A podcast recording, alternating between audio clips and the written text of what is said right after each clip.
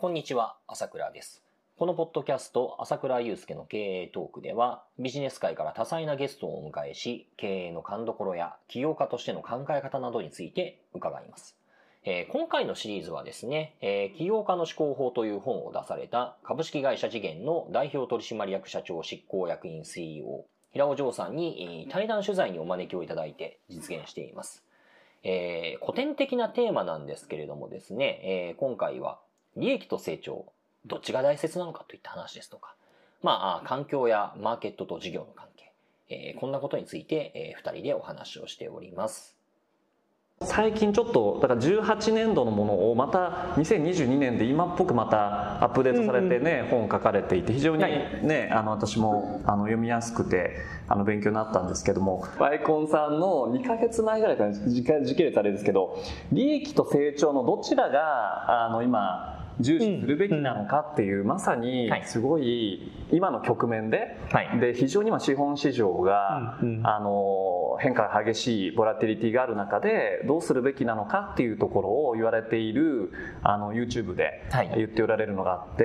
でやっぱりですねこれを見ながらこうファイナンス思考を読んでたんですけど、うんうんうんまさにやっぱり大事なのは常に成長だと。うんうん、いうことをそのキャピタリストの方はおっしゃっていて、はい。もう PMF こそがスタートアップのやっぱりこう見せるものであって、うんうんうん PMF を具現化するのが成長だと、うんうんだからこれやっぱり利益プロフィタビリティであったりとかもちろん問われるん。ですけどこの時代でも成長であると。うん、非常に今ねハイテク企業のグロースが今非常に大変なことになってたりとか、金利が上がっちゃったりねウクライナの問題があってマクロ的に不安定なんですけどで、まあ、一つあるのはでもリアリティのある利益を語れと。いうのを付け加えなさいと。なんかフェルミ推定じゃなくて、なんか消極的に見てもこのくらいはエコノミクスが合うんだとか、うん。うん。エコノミクスをどうするべきなのかっていうことをちゃんと考えなさいというのは、はい。まあ、まあ矛盾はしないですけど、うん。両方のことを言っておられて、はい。その上で成長は利益より大事だっていうのを、うん最後にやっぱり皆さんの存在意義っていうのはスタートアップの存在意義っていうのはもう絶対成長なんだぞと、いうのを言っていてこれやっぱりファイナンス思考通じるものがやっぱあるなと思っていてですね。やっぱりこの4年経っても色あせずに、はい。やっぱりその原理原則になってんだなっていうのを今日絶対この対談で言おうと。仕込んでおいてもらったそうですそうです。日曜日に仕込みました。そうですよね。なんかあの、僕事業って、まあファイナンスに限らずですけど、なんか天動説じゃなくて地動説だなっていうふうに思っているんですよね。自分たちがどうしたいとか意思ってもちろんそれはそれで大事なんだけど、結局自分たちってもものすごく大きなマーケットの中をぐるぐるぐるぐる回ってる、ね、一つの惑星なわけじゃないですか。なるほどってことを考えた時にいやいくら自分たちがどうしたいって言ったところで、まあ、無理なものは無理なんですよね。でやっぱり外部環境っていうものにちゃんと常に自分たちを合わせていかなければいけないっていうのがあの本質だと思うんですね。で成長にしてもあるいはその、まあ、利益というよりは、まあ、キャッシュだと思いますけれども、まあ、その時々でどちらをより重視するかっていったところってあの、まあ、バランス感の問題だと思うんですが、やっぱりそれって一定程度外部環境、んまあま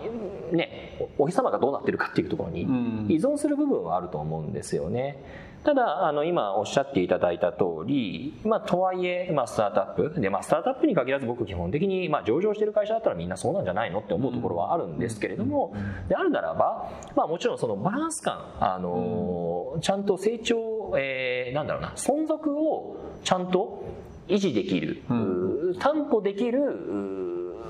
まあ、そういった環境を整えた上で、えー成長を目指していかなければいけないっていうのは大前提だと思いますけれどもね。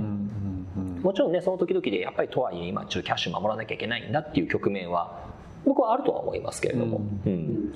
ただまあスタートアップの存在意義って何なのかってことですよね、うん。そもそも。そうですよね。ことスタートアップに関して。これねあの起業家の思考法では結構自分のこ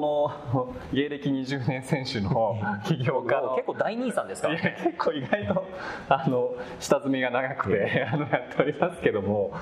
これだから次のね機会があるんであればこれで40代ぐらいでかけたらありがたいんですけど事業家の思考法っていうのがうん。作れたら、まあ、全然なるほど。語るにおこがましくてようやく30代達観して起業家の思考法にたどり着いたんですけなるほどなるほど。なんか今朝倉さんおっしゃったなんかマクロとミクロと何でしたっけ今さっきの天動説じゃなくて地動説、うんうんコペルニクス的な、自分たちが回ってるんだって話ですようん。いねやかっこいいなちょっともらいたいなと思いましたけど、うん。でもなんかすごいよく起業家の子たちから相談を受けるんですけどやっぱマネタイゼーションってどうすればいいんですかとかサブスクがいいんですかとかうん。うんいろいろ聞くんですけどなんかぶっちゃけあんまり関係ないと思っていてやっぱり三角形世の中ってすごい三角形だなというふうに思っているんですけど、はい。やっぱり土台がある上でその上にいるわけなんで、うん。マーケットよりは大きくならないわけじゃないですか、うん。うんその不等式がある中でこれは当たり前で冷静になると皆さん絶対何簡単なこと言ってんのって話なんですけどなんか一見するとテクニック論にみんな走ってって、うん。サブスクでチャーンが低かったらすごいうまくいくんですよねって全然そんなことはなくてお客さんが B2B でも B2C でも自分が提供してるサービスに対してそれ以上の価値を感じてない限りは継続的にやっぱりコミットいただけないわけですよねだそれをまず分母を作った上で自分たちの分子がないと、う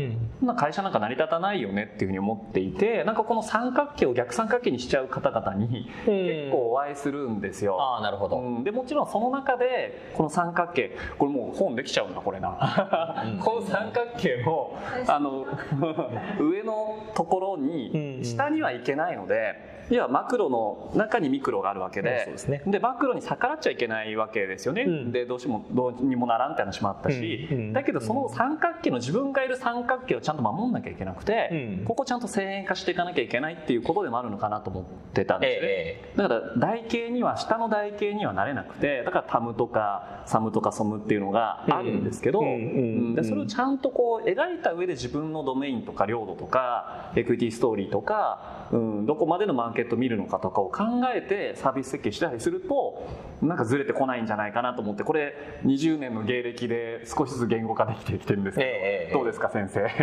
いやそうですよね。いやまああのままさにさっきの地動説っていう話だと思うんですけども、まあ、よくねその経営者の方でなんだろうな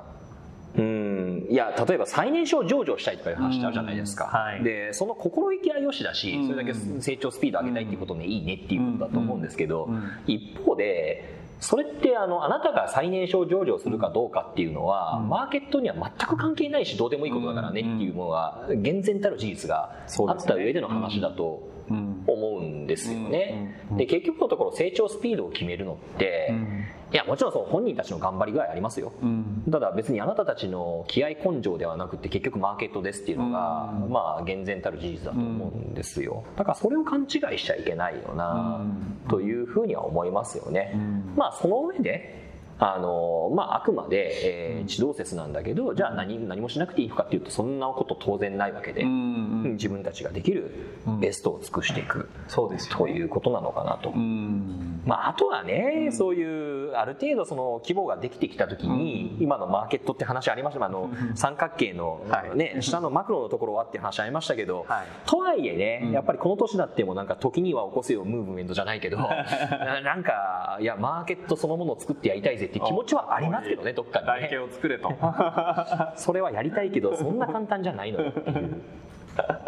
ことでしょうか？面白いですね。不等式をね飛び越えちゃう方とかが、その原資は何ですかっていうのをよく聞くんですよね、だからその価値があるからそのプラスサムになるんだと、うん。でプラスサムのプラス分に対してそれがまた循環があるんだっていう話を何かやっぱり超えてこないといけなくて、うん。でそれがやっぱり結構勘違いされている方がまあ勘違いしてないんですけどなんか結果的にそうなっちゃってる方にうんうん。結構お会いするんですよね。なんか論点がもうすでに違っていてマネタイゼーションを困ってるんじゃなくてその付加価値がどのくらい出てるかが分かってないというか、うん。うん。それを原資にじゃあテイクレートって決まってくるので、はい。うん、だからそこの議論にすら行ってないっていうのは最近ちょっと相談を受けたケースだったんですよね。なるほどなるほど。うん。あでもこれでなんかその不等式のあれをこう見てないんだろうなと思ったんですよね。だから自分のマーケットに対してどのくらい価値を出してるのかを分母にしてないという、でそこから自社のプライシングが決まっていったりとか、はい。組織設計が決まっていくんだろうなと思ったんですよね。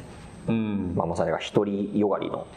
やり方っていうことなんですかね。だからなんかちょっとその欧米的なユニットエコノミクスでありさっきの Yコンとかも YouTube で見れるんですよね。だから最近そのアジアのアントレプレナーとかと話していてももうね皆さんピーター・ティールのことをやっぱり言っておられて「 Zero to One はみんな読んでるんですよ。うん。うんで日本のが読んでないんじゃないかなと思うぐらいで、うん、なんかそこのなんていうんですかね起業家教育の差っていうのはすごい感じていて、うん。なんかテクニック論に走っちゃってて、はいはいはい。うんそのテクニックのコンテキストの方がすごい大事で、うん。今日もだから PL 脳って別に PL をディスってるわけじゃなくて、ううん対比として考えていて PL だけじゃないぞっていうところを見なさいよっていう方法論じゃないですか。うんうんうんだからなんかねまさに 3C っていうフレームがあった時に 3C を知っててもあまり意味がなくてそれをどういうふうに使っていくのかの実践経験の中で生きていくものなんだっていうのが常にあると思うんですよね。だからなんかこの使い方編まではい。浸透してないっていうのは、うん。うん多分本意ではないと思うんですよね。そのアメリカのベンチャーキャピタルの方々であったりとか。うん